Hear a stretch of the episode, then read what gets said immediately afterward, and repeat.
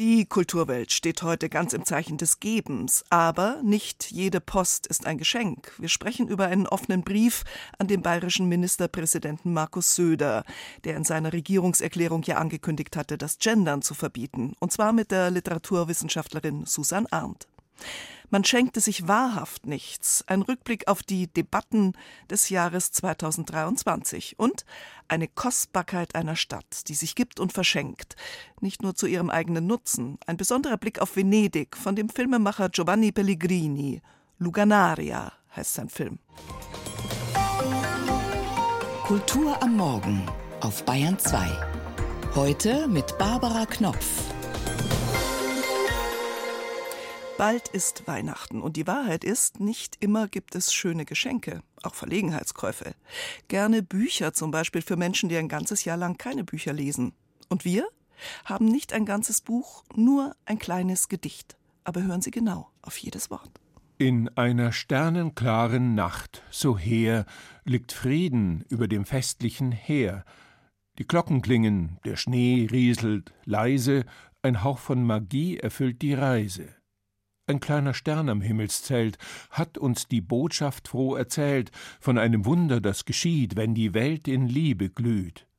Wo einst die Weisen, so auch wir, folgen dem Licht, dem Sternenspür, Geschenke bringen, Herzen offen, für Liebe, Frieden, niemals hoffen. Die Nüsse knacken, der Punsch ist warm, im Kerzenschein gibt's keinen Harm. Die Stille spricht in jedem Raum, ein Hauch von Heiligkeit, ein süßer Traum. Maria, Josef und das Kindlein klein, in einer Krippe ganz allein, ein Bild, das uns die Hoffnung gibt, dass Liebe für die Welt nun blüht. Die Glocken klingen leis und klar, ein Hauch von Frieden zieht durchs Land, es liegt Magie in der Luft, sogar. Die Weihnacht naht, so sanft und sacht. Die KI, wie sie dichtet und lacht. Wir haben ChatGPT gefüttert mit etwas weihnachtlichem Wörterwust und siehe, es ward verrutscht in Reim und Rhythmus. Da kann man an dieser Stelle nur wünschen, mehr ungekünstelte Intelligenz, mehr Worte mit Ziel und mehr Poesie, die öffnet bis ins eigenste Innere. Michael Now kommt aus den Appalachen, bewaldetes altes Gebirgsland und der Mann an der Slide-Gitarre liebt den warmen klassischen Sound.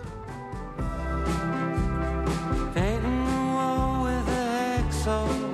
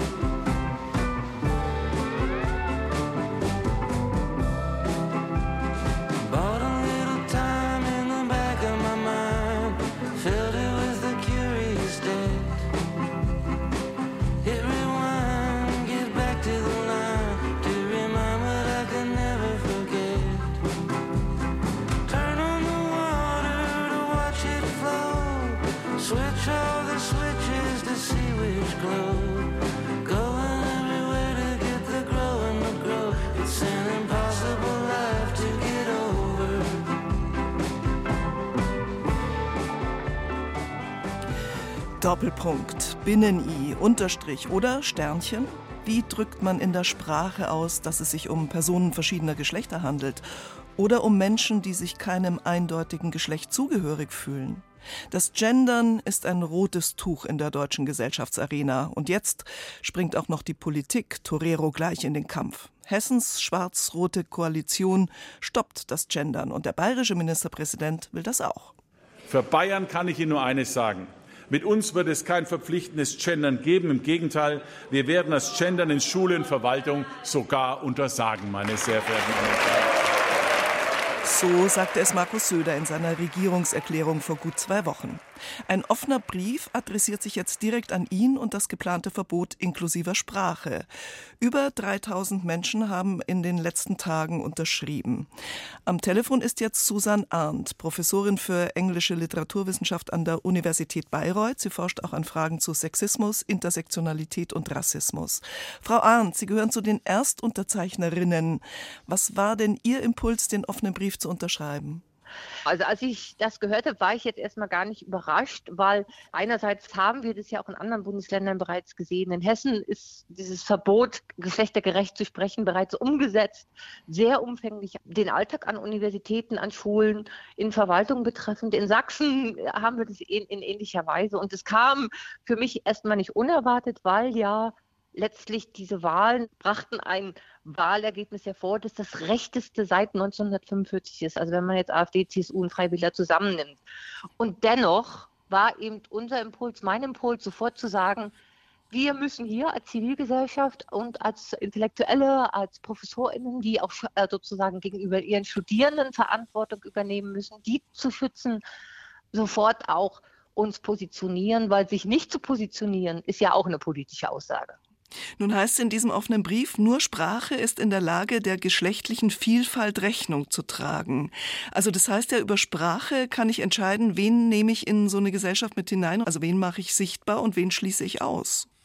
Ja, Sprache bildet nicht einfach nur ab, sondern Sprache gestaltet. Also wir sind ja, was wir uns erzählen und wir werden sein, was wir uns gesagt haben werden. Und wenn es um Gerechtigkeit geht, um Sexismus, um Rassismus, dann treffe ich auch Entscheidungen. Also Sprache ist ein wichtiger Schauplatz, aber selbst wenn wir geschlechtergerecht sprechen, haben wir das Problem nicht gelöst und auch nicht die Herausforderung, die wir haben, weil ja in Deutschland klar verbirgt, niemand darf aufgrund von Geschlecht diskriminiert werden und es gibt mehr als zwei Geschlechter. Beides ist juristisch verbirgt. Und deswegen gibt es einen Anspruch darauf, denke ich, auch durch Sprache und durch bestimmte Orte auch abgebildet und gesehen zu werden in unserer Gesellschaft. Und was befürchten Sie, wenn jetzt so ein Genderverbot käme? Ich sag mal kurz was zu dem Wort Genderverbot. Das hat sich so verselbstständigt, weil es natürlich sich viel fluffiger spricht. Also ich spreche nicht von Gendern, weil das mittlerweile in diesem ganzen Kulturkampfklima ziemlich angeeignet wurde von Populisten und Populistinnen. Deswegen spreche ich von geschlechtergerechter Sprache und finde eben, dass es nicht möglich ist, jemandem das zu verbieten, weil ich glaube, diese klare Gesetzgebung, ne, auch das äh, allgemeine Gleichbehandlungsgesetz, überall spricht Deutschland Gebote aus, nicht äh, zu diskriminieren aufgrund von Geschlecht und sogar verbietet die Diskriminierung aufgrund von Geschlecht.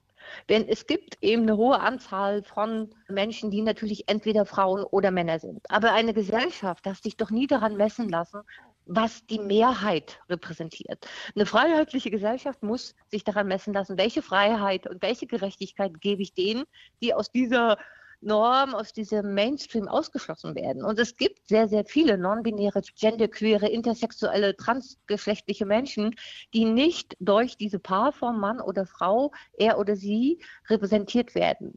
Sie mhm. werden eigentlich in ihrem Existenzrecht bedroht, mhm. wenn man es ganz genau durchkonjugieren würde. Und deswegen bin ich davon überzeugt, dass das Verbot geschlechtergerechter Sprache dem Grundgesetz widerspricht. Und ich bin da sehr, sehr, sehr inspiriert und bereichert worden, eben von Ulrike Lemke, die Verfassungsrichterin in Berlin ist und das sehr ausführlich hergeleitet hat in einem auch öffentlich zugänglichen Gutachten da ging es natürlich um das Verbot geschlechtergerechter Sprache in Hessen, aber es lässt sich eigentlich auch deutschlandweit übertragen. Mhm. In dem offenen Brief heißt ja auch, dass es eben ja bereits verschiedene sprachliche Lösungen geben würde, die sich erfolgreich durchgesetzt haben und von vielen Menschen geschätzt werden, um eben genau so eine Gleichbehandlung sichtbar zu machen. Aber Sie haben vorhin selber den Begriff Kulturkampf ins Spiel geworfen. Andere wehren sich ja genau dagegen. Ja, ich habe das Gefühl, so vor, vor zwei Jahren konnte ich noch sagen, ich bin vegan. Ja, wenn ich jetzt sage, ich bin vegan, sagen die Leute, aber ich will Fleisch essen. Also ich habe das Gefühl, dass wenn wir eben als Gesellschaft in großen Teilen für Gerechtigkeit gegen Diskriminierung eintreten, macht das Menschen, die das nicht richtig finden, die sagen, es gibt gar keine Diskriminierung, ärgerlich. Da frage ich mich, niemand nimmt euch etwas weg. Du kannst sagen, ich bin ein Mann, ich bin eine Frau, du kannst auch sprechen, wie du möchtest. Ich verlange von niemandem, geschlechtergerecht zu sprechen. Aber ich möchte mein Recht, Menschen nicht zu diskriminieren, verteidigt wissen. Und das möchte ich auch verteidigt wissen von einer bayerischen Regierung. Und genau darum geht es eigentlich nur um, um das Recht auf Meinungsfreiheit, das Recht, sich so zu benennen, wie man ist und um das Bewusstsein, wir nehmen niemanden etwas weg, außer vielleicht, dass wir eine tradierte Gewohnheit etwas irritieren. Also das Gendern ist so ein rotes Tuch, weil darunter ja ganz offensichtlich irgendwelche Ängste oder Verlustängste liegen. Also die ja. Sprache ist ja nur der Ausdruck für was Tieferes. Absolut. Selbst wenn alle Geschlechter gerecht sprechen, würde ich nicht sagen, wir haben den Sexismus in unserer Gesellschaft überwunden. Wie jeden dritten Tag stirbt noch eine Frau durch Gewalt an meist ihres Partners. Vergewaltigungsrate geht nach oben und, und, und. Also es gibt immense Gewalt gegen Frauen in der Gesellschaft. Und natürlich haben wir auch, sagen wir mal, eine ganz lange Geschichte, wo der Mann eben das öffentliche Leben bestritt und die Frau zu Hause blieb. Mhm. Und genau aus dieser Tradierung heraus kommt ja das Prinzip, ich nehme die männliche Form und meine alle. Aber unsere gesellschaftliche Wirklichkeit ist doch nicht mehr so. Frauen sind doch in allen Berufen anwesend und Frauen bestreiten ganz maßgeblich das öffentliche Leben, trotz der Diskriminierung oder der Diskriminierung entgegen. Und deswegen muss Sprache da einfach nachziehen und kann nicht sozusagen im Mittelalter-Sprech bleiben. Die Rechtssubjekte waren Männer. Ne? Und daher kommt ja dieses Sprechen, das Frauen gar nicht benennt, gar nicht repräsentiert und mittlerweile reicht es eben nicht zu sagen, Frauen müssen mit repräsentiert werden, weil es viel mehr als zwei Geschlechter gibt und alle diese Geschlechter eben auch abgebildet werden müssen. Und auch hier funktioniert gar nicht, dass der Lehrer alle Geschlechter meinen kann. Mhm. Oder der Ministerpräsident. Oder der Ministerpräsident, genau. Ja. Mhm. Jetzt haben Sie es vorhin aber auch schon erwähnt, es gibt ja im Grunde genommen keine Genderpflicht. Also man muss ja so nicht sprechen. Wenn jetzt aber ein Ministerpräsident ein Verbot ausspricht, was ja auch ein großes Wort ist, ein Verbot, ist es dann eine patriarchale Geste? Ja, für mich absolut. Also diese Richtlinie, die ich erwähnte, die aus dem Ministerium kam, die besteht darauf, dass Menschen eben sich der gelebten Sprachwirklichkeit anpassen an den Universitäten. Und da ist eben die Frage, welche gelebte Sprachwirklichkeit wird da eigentlich gemeint? Meine gelebte Sprachwirklichkeit ist, dass ich seit zehn Jahren den Genderstern benutze. Das ist mir sehr wichtig, es inklusiv zu sprechen. Sozusagen von vornherein klar machen, alle sind gemeint. Und wenn aber in dieser Formulierung und auch was Herr Söder meint, Söder spricht vom gesunden Menschenverstand, dann ist das immer der patriarchalische alte 19. Jahrhundert Männermenschenverstand, der sagt, ja, ihr habt euch doch nicht so. Ne? Und ich glaube, deswegen ist das ja auch so ein, so, ein, so ein Kampffeld, weil natürlich dahinter eine feministische Agenda steht und eben eine Agenda, tatsächlich eben auch Gleichberechtigung aller Geschlechter ernst zu nehmen.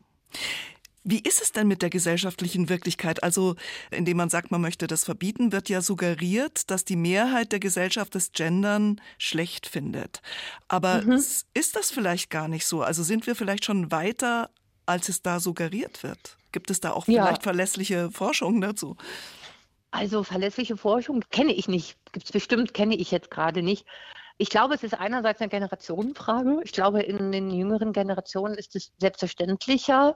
Nicht, das heißt nicht, dass alle jüngeren Menschen das so verwenden. Es ist eine vielleicht auch Stadt-Land-Frage. Die Mehrheit in Bayern, Söder zitiert da irgendwie ominöse 80 Prozent, ich weiß nicht, wo er die her hat, fühlt sich damit nicht wohl. Ne? Mhm. Aber nochmal, ich sage niemandem, du musst geschlechtergerecht schreiben. Ich sage sogar meinen Studierenden, die Staatsexamensprüfung schreiben, schreiben Sie lieber nicht gendergerecht weil ich gesehen habe, wie andere, wie KollegInnen von mir dann wütend mit einem Rotstift durch diese Klausur gegangen sind. Aber für mich ist es sehr wichtig, immer wieder zu sagen, ich biete an, ich versuche, meine Überzeugung umzusetzen und damit bin ich überhaupt nicht allein. Wir sind sehr, sehr viele, wir haben in der, in der Unterschriftenliste jetzt über 3000 Unterschriften innerhalb weniger Tage gesammelt. Und für mich ist es noch viel, viel wichtiger auch, eine Gesellschaft muss sich daran messen lassen, wie sie eben mit den Rechten von sogenannten Minderheiten umgeht und auch mit den Interessen von Minderheiten. So muss repräsentative Demokratie funktionieren, so muss eine freiheitliche Gesellschaft funktionieren. Wir haben im Nationalsozialismus erlebt, wie sozusagen aus dem Duktus einer Mehrheit heraus eben tatsächlich genozidal, eugenisch gegen eine Minderheit vorgegangen wurde. Die Shoah sollte uns immer daran erinnern, Rechte aller Menschen in einem Land gleich wertzuschätzen. Und deswegen finde ich das umso fataler und auch weil der sächsische Ministerpräsident gesagt hat, also für mich ist es genauso wichtig, in Sachsen eine Autobahn zu bauen, wie das Gendern zu verbieten. Und da habe ich mich gefragt, hat er jetzt diese Metapher zufällig verwendet? Aber mir ist wirklich das Herz stecken geblieben, als ich diesen Satz gehört habe. Und auch die Gewichtigkeit, die es für viele Politikerinnen hat. Und da frage ich mich, wie demokratisch ist es so systematisch eben zu ignorieren, dass weite Teile der Gesellschaft dieses Recht, das ihnen juristisch verbürgt ist, auch in Anspruch nehmen wollen. Gendern oder nicht gendern, das ist im Fall des offenen Briefes keine Frage. Wissenschaftlerinnen und Wissenschaftler, Gewerkschaften, Universitäten fordern Ministerpräsident Markus Söder auf, den Schulen und Verwaltungen die Freiheit zu überlassen, wie sie in ihrer Sprache Gleichbehandlung ausdrücken wollen. Eine der Unterzeichnerinnen ist Susan Arndt, Professorin für englische Literaturwissenschaft an der Universität Bayreuth und sie forscht auch an Fragen zu Sexismus, Intersektionalität, Rassismus und Migration. Frau Arndt, vielen herzlichen Dank für das Gespräch. Vielen herzlichen Dank, Frau Knopf.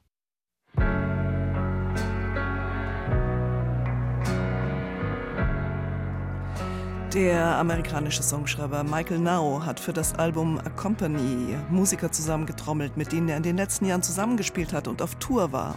Now hat die Songs extra für diese Sessions geschrieben und eins zu eins live eingespielt.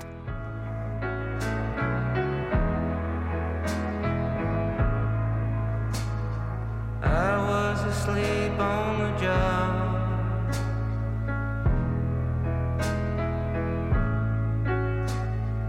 I'd been asleep for so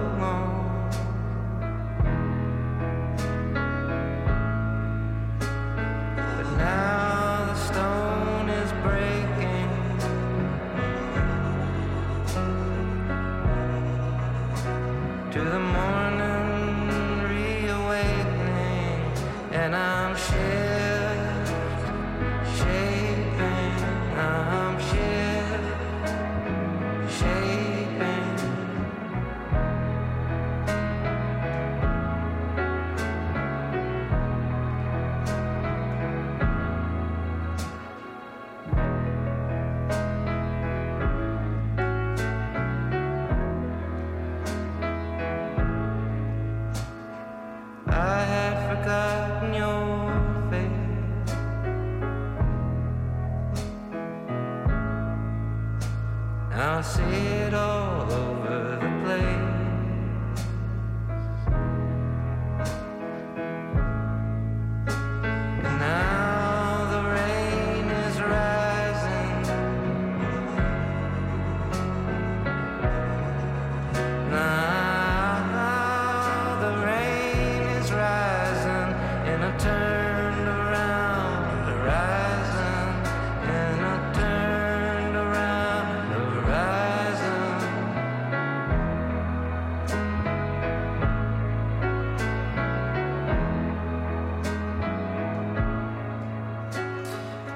Etwas retroartige, warme Gitarrenmusik von Michael Nau. Fast weihnachtlich gestimmt sind wir. Aber noch nicht ganz. Noch muss das Jahr verdaut werden. Und nachdem wir heute schon über Söders Verbot zu gendern gesprochen haben, erinnert Hendrik Heinze jetzt an weitere Debatten des Jahres 2023. Unsere Debattenkultur ist aus meiner Sicht an einem Punkt, äh, wo ich mich frage, ob wir wirklich noch Debatten führen oder ob wir wirklich letztlich mittels der Debatten inzwischen Freunde und Feinde ausmachen wollen, statt irgendwie Themen voranzubringen und Konsens zu suchen. Jagoda Marinic, Schriftstellerin. Ja, wie miteinander umgehen, wie streiten, was tun, damit Lagerdenken und Unversöhnlichkeit, damit Hass und Häme nicht Besitz ergreifen von uns und unseren Begegnungen. Das große Thema 2023, auch in der Kultur. Und leider begann das Jahr in der Hinsicht ziemlich kacke. So schnell konnte ich gar nicht gucken, hatte ich diese Tüte mit Hundekot in meinem Gesicht. Also der hat die im Nullkomma nichts aus der Tasche gezogen. Der hat die mit der offenen Seite auf meine rechte Wange geknallt und verrieben. Die Kulturkritikerin Wiebke Hüster, die im Februar in ihrer Würde und Unversehrtheit angegriffen wurde von einem Choreografen, dem Hüsters Kritiken nicht gefallen hatten. Im August hatte dann auch der Maestro verstanden, um wie viele Schritte er zu weit gegangen war.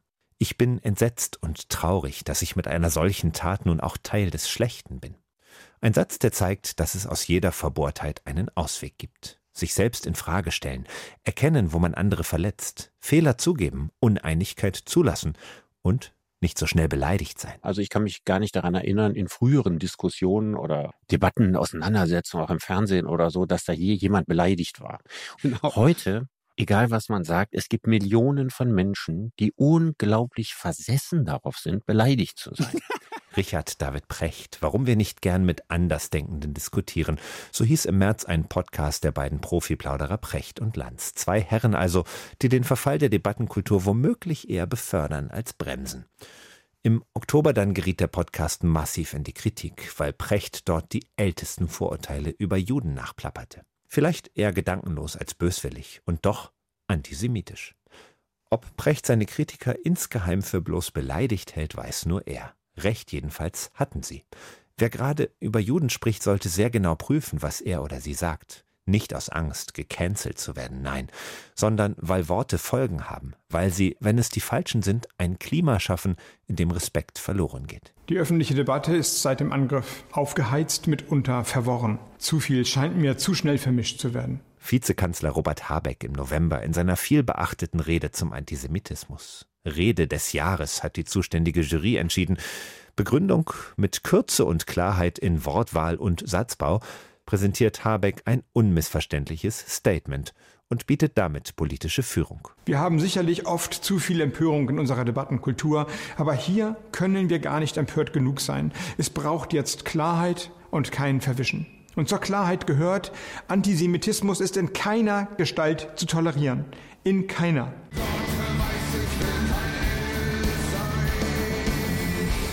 Ja, das Jahr kannte auch andere Themen. Übergriffigkeit, Missbrauch, gerade in der Kultur. Der Rammstein-Sänger Till Lindemann ist keiner Straftat überführt, hat sich aber als die Sorte Mann herausgestellt, vor der man seine Tochter warnen möchte. Wir werden das Gendern in Schule und Verwaltung sogar untersagen, meine sehr verehrten Damen und Herren. Das Genderverbot gab es noch, frisch über Bayern verhängt von Markus Söder. Vor allem aber ist es der Antisemitismus, über den gerade gesprochen wird, gesprochen werden muss. Also es reicht einfach nicht mehr an dieses Motto nie wieder zu glauben, als wenn das Aussprechen von nie wieder Realitäten schafft. Andreas Zick, Konfliktforscher von der Uni Bielefeld. Nie wieder, das war und ist seit dem Holocaust das große Versprechen der Bundesrepublik. Nie wieder ist jetzt, heißt es nun auf Plakaten, hieß eine Kundgebung im Dezember in Berlin, auf der Herbert Grönemeyer und tausende andere dafür eintraten, dass niemand seine Wut über Israels Vorgehen in Gaza an Juden in Deutschland auslässt. Schrecklich. Also ich hätte niemals in meinem Leben gedacht, dass Antisemitismus noch mal so aufflackert in Deutschland. Niemals. Und ich bin wirklich entsetzt. Viele haben das Gefühl, dass gerade ein Wendepunkt erreicht ist, ein Kipppunkt, um mal einen 2023 viel strapazierten Begriff zu bemühen. Besteht unsere Gesellschaft diese Wochen der Bewährung, wie Habeck das formuliert hat?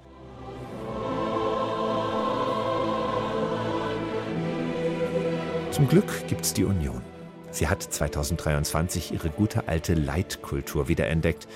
Wir nehmen es zum Ende eines echt anstrengenden und irgendwie verkorksten Jahres also mal nicht schwer, sondern leicht berufen uns auf die christlich-abendländische Tradition und sehen das Jahresende als Zeit der Zuversicht und Hoffnung. Die Debatten und Erregungsausschläge des vergangenen Jahres. 8.53 Uhr ist es gleich. Sie hören Bayern 2, die Kulturwelt. In der Schönheit liegt eine Kraft, aber nicht nur. Je schöner, desto zerbrechlicher kann etwas sein. Die Schönheit steht immer auf dem Spiel, so wie in Venedig, dieser traumhaften, traumverlorenen, vielleicht aus einem Traum aus der Lagune, aus den Wassern geborenen Stadt. Venedig ist seit langem gefährdet, unter anderem durch Tourismusmaschinerie zerstört zu werden.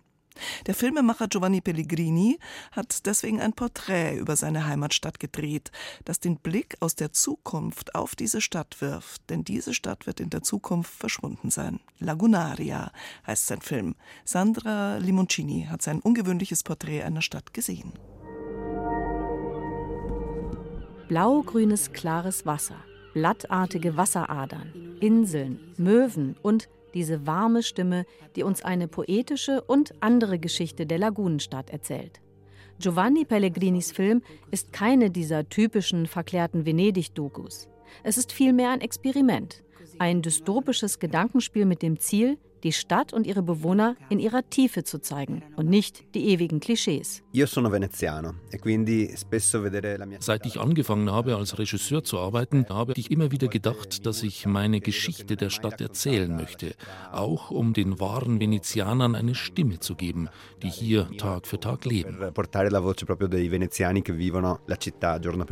Giovanni Pellegrini, der Regisseur, hat fünf Jahre an Lagunaria gedreht. Obwohl er gebürtiger Venezianer ist, in der Stadt lebt und als Einheimischer seine Leute kennt, hat es gedauert, bis sie sich ihm auch öffneten, ihm Einlass gewährten in ihre Hinterzimmer, Hinterhöfe und Garagen. Bis er Gondoliere, Umweltaktivisten und Fischer begleiten durfte und so der historischen Stadt sehr, sehr nahe rückt. Il mio stile e il mio modo di lavorare è proprio di stare molto vicino. Mein Stil und meine Arbeitsweise ist es, sehr nah an den Protagonisten zu sein. Das führt erstmal zu Ablehnung. Es ist nicht einfach, fremden Menschen, also meinen Protagonisten gegenüber gleich so aufdringlich zu sein. Das braucht Zeit, da reicht nicht ein einziger Drehtag. Um diesen Grad an Echtheit aus meinen Figuren herauszuholen, muss man sie langsam an die Kamera gewöhnen. Farli abituare alla telecamera. Was Lagunaria dabei von anderen Venedig-Dokumentationen unterscheidet, ist der Blick, den Giovanni Pellegrini dem Zuschauer ermöglicht. Seine Drohnenaufnahmen sind spektakulär und berührend. Je nachdem, worum es geht, wechselt er die Perspektive.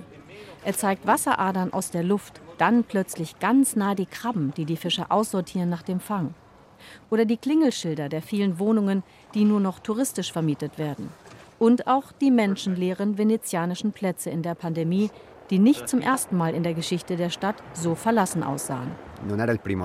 Es war nicht der erste Lockdown in der Geschichte Venedigs, es gab noch andere. Manchmal dachte ich, ich bin im Jahr 2020 oder dann wieder bin ich im Jahr 1650, als es den schwarzen Tod gab, also die Pest oder bin ich in einer anderen Zeit. Warum erstarrt diese Stadt in so einer Phase?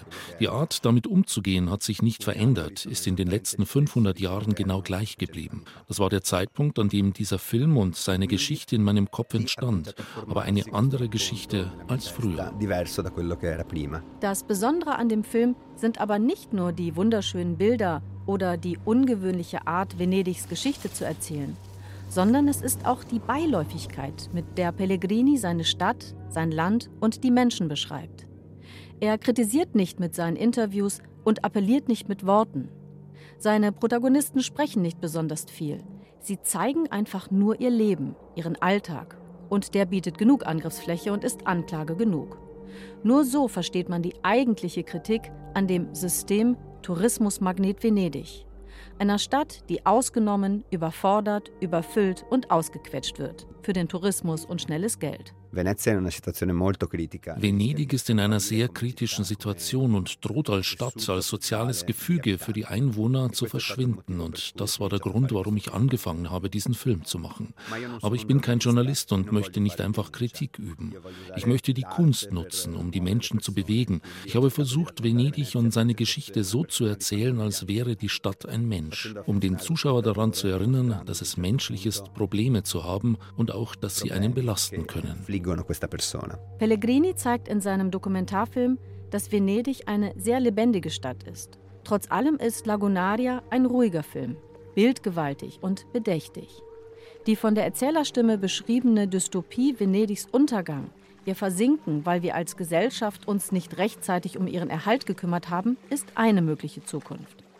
Wie eine Alternative aussehen könnte um die einzigartige melancholische Atmosphäre Venedigs zu retten, zeigt der Film aber nicht. Vielleicht ist das unsere Aufgabe. Lagunaria, der Film von Giovanni Pellegrini, ist seit gestern im Kino zu sehen. Barbara Knopf und die Kulturwelt wünschen Ihnen schöne, besinnliche Tage oder, um es mit Chat GPT zu sagen, blühende Weihnachten. In der Weihnachtsnacht voll Glanz der Weihnachtsmann im Rentiertanz. Der Baum fiel um, die Kugeln sprangen, die Gans entkam, im Ofen gefangen. Geschenke bunt für jeden da, auch für den Nachbarshund. Jucha! Lachen, singen, frohes Treiben, lustige Weihnacht voller Geigen.